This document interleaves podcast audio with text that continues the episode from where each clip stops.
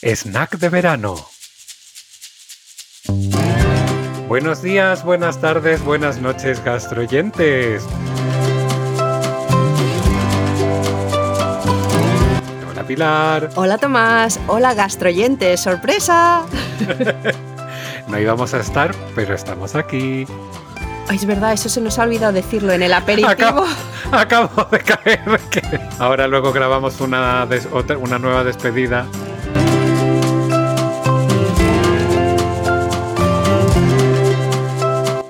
Dijimos que no íbamos a estar, pero estamos. No podíamos pasar un mes completo sin hablar de gastronostalgia. Pero este es un poco diferente, ¿no? En vez de hablar de, de comida, vamos a hablar de por qué hablamos de comida. Sí, me gusta como concepto. Sí. ¿Y por qué hablamos de comida? Pues si, la pregunta es por qué el podcast, por qué, hablamos de comida, es que porque hablamos de comida, porque es divertidísimo, porque revives. Yo por lo menos me encanta revivir o imaginar y disfruto tanto de la comida que hablar de ella es casi, casi igual. Incluso a veces es mejor, vamos a, vamos a, ser, a ser honestos, que a veces hablar de comida es incluso mejor que comerla, porque a veces yo, eh, fíjate, acabo de estar de vacaciones y, bueno, no era de vacaciones, estaba en España, estaba trabajando también, pero casi no hemos salido en dos semanas a, comer fuera porque la comida del supermercado está muy rica y también como es diferente a lo que comemos en Londres, pues también está la, la novedad.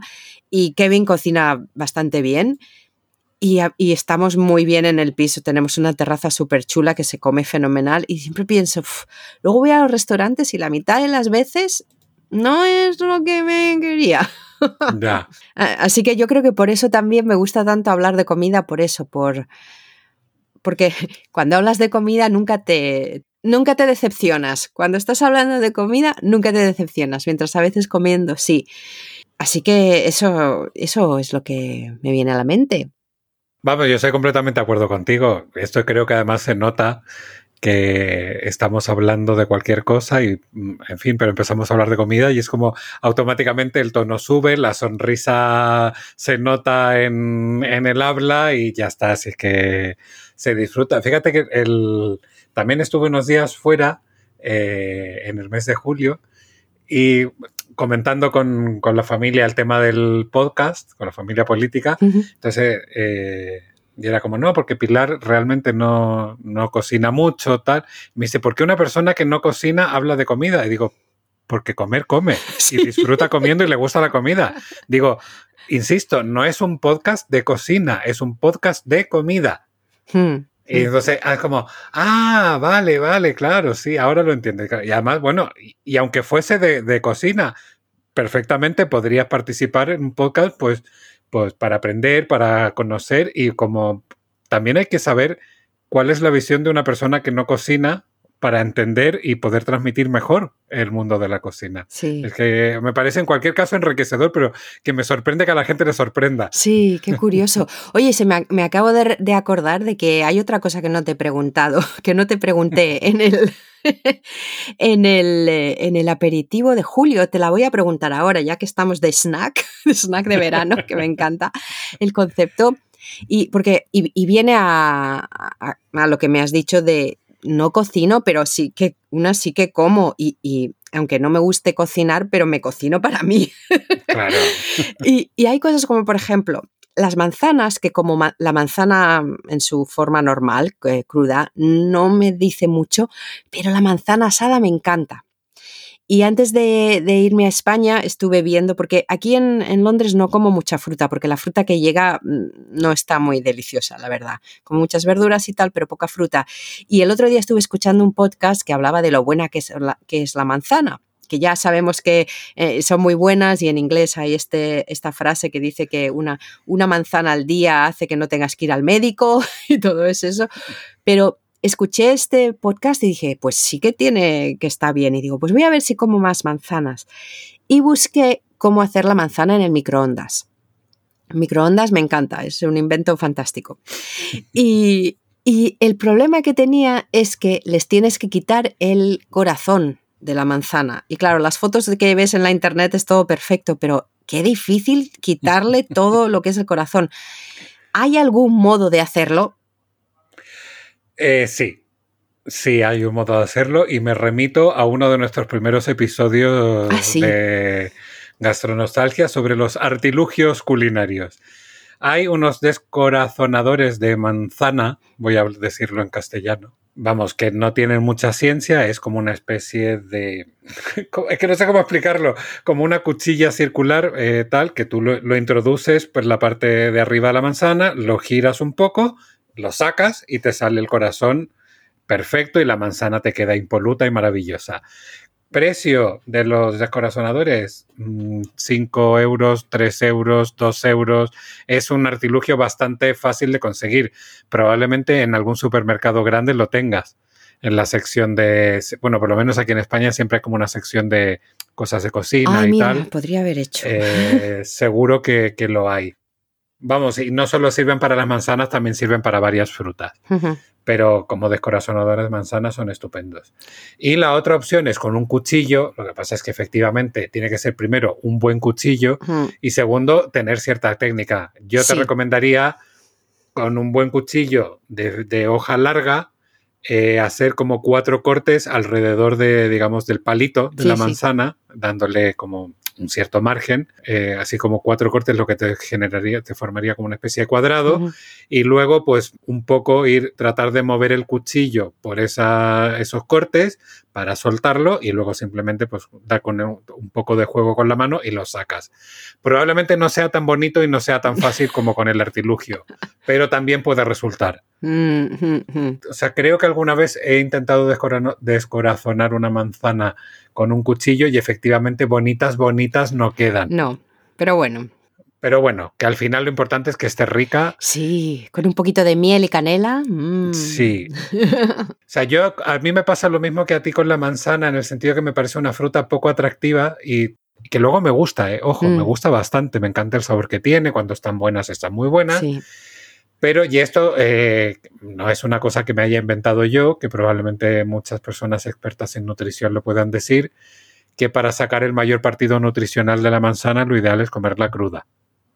Y con la piel también. Sí, con la piel sí. Eh, lo de cruda, en, en el podcast este decían que igual, así que yo por eso digo, ah, pues muy bien. Pero bueno, Vale. sí, yo creo que sí, siempre todo crudo mucho mejor, pero bueno, ¿qué, qué tal? A ver, si realmente la cocina del, o sea, o el proceso de, de cocción en el microondas no es excesivo, igual no pierde tanto nutriente. Lo que pasa es que, claro, si la metes en el horno o la cocinas en agua durante horas de horas, pues Mm, claro, ahí sí, sí. que pierde Mm. muchísimos eh, minerales y etcétera, etcétera, vitaminas. Tal.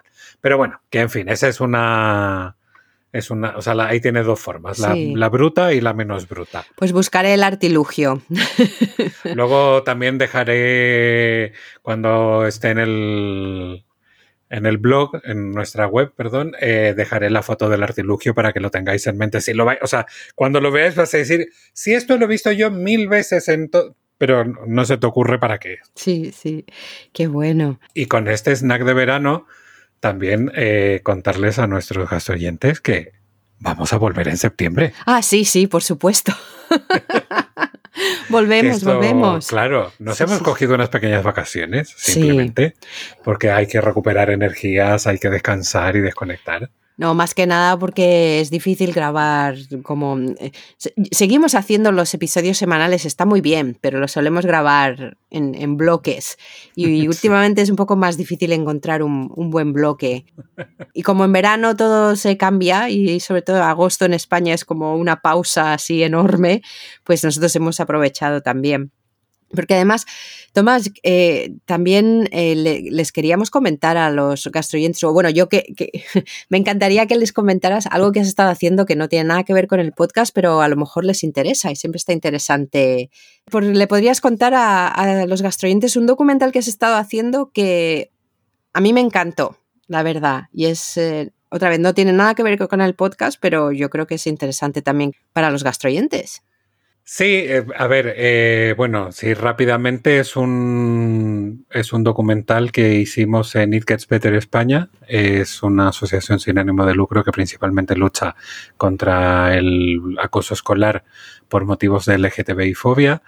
Y es un documental que, que nace un poco con la idea de mostrar la realidad de las personas que llegan a España solicitando asilo o refugio y que han tenido que huir de sus países precisamente por motivos de LGTBI fobia porque no son aceptadas, porque su familia les ha rechazado, porque no tienen otro futuro o porque están en peligro, en un peligro mayor, hmm. sea de muerte o de una precariedad excesiva, etcétera, etcétera.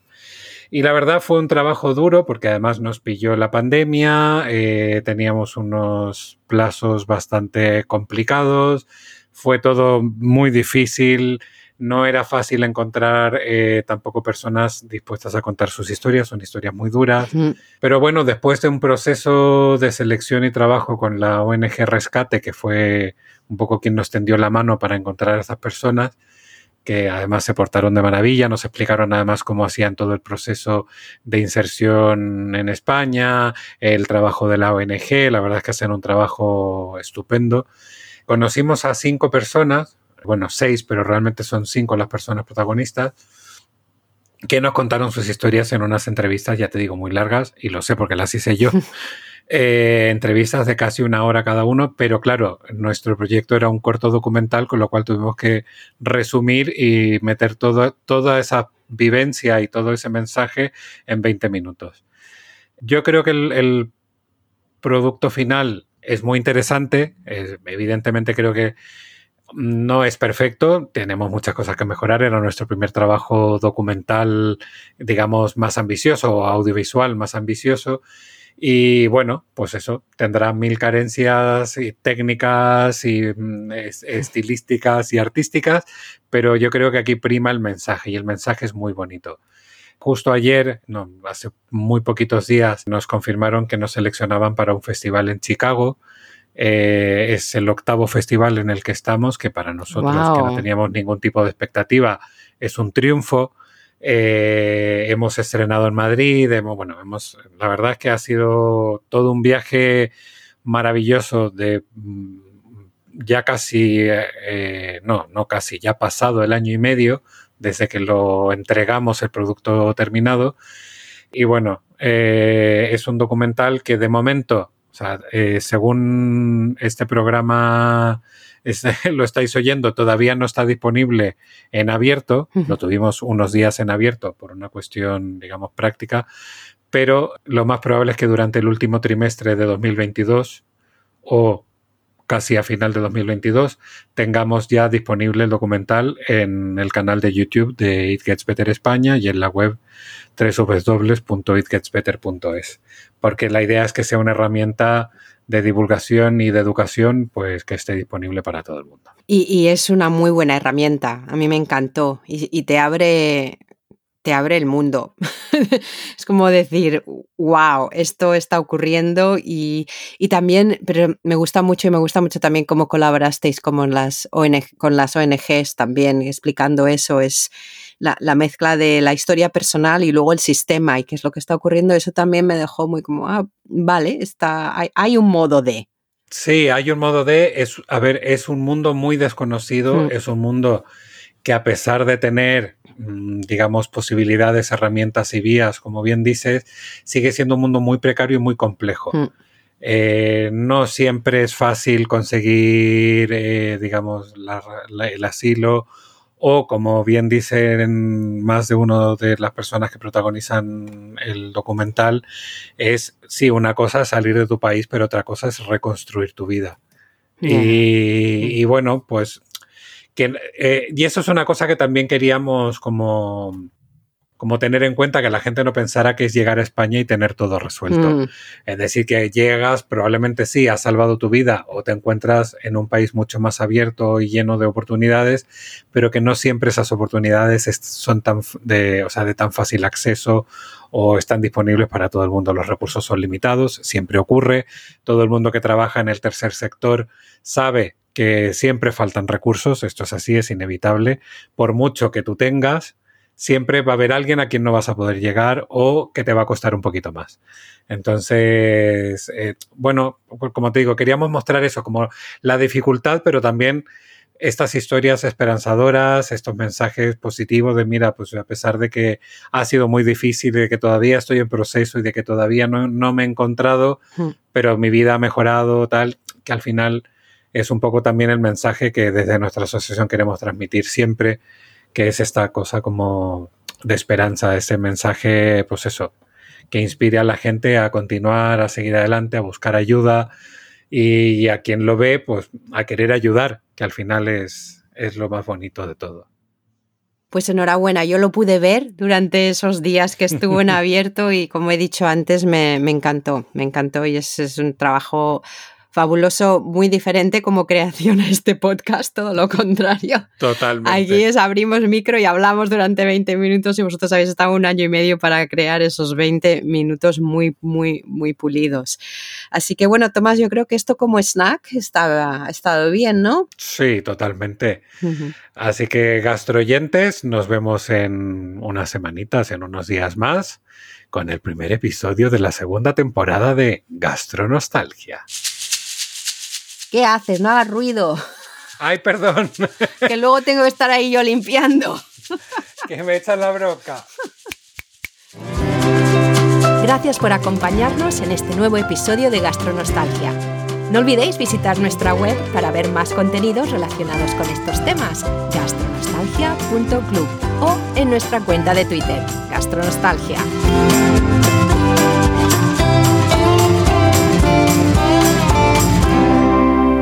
Aproveche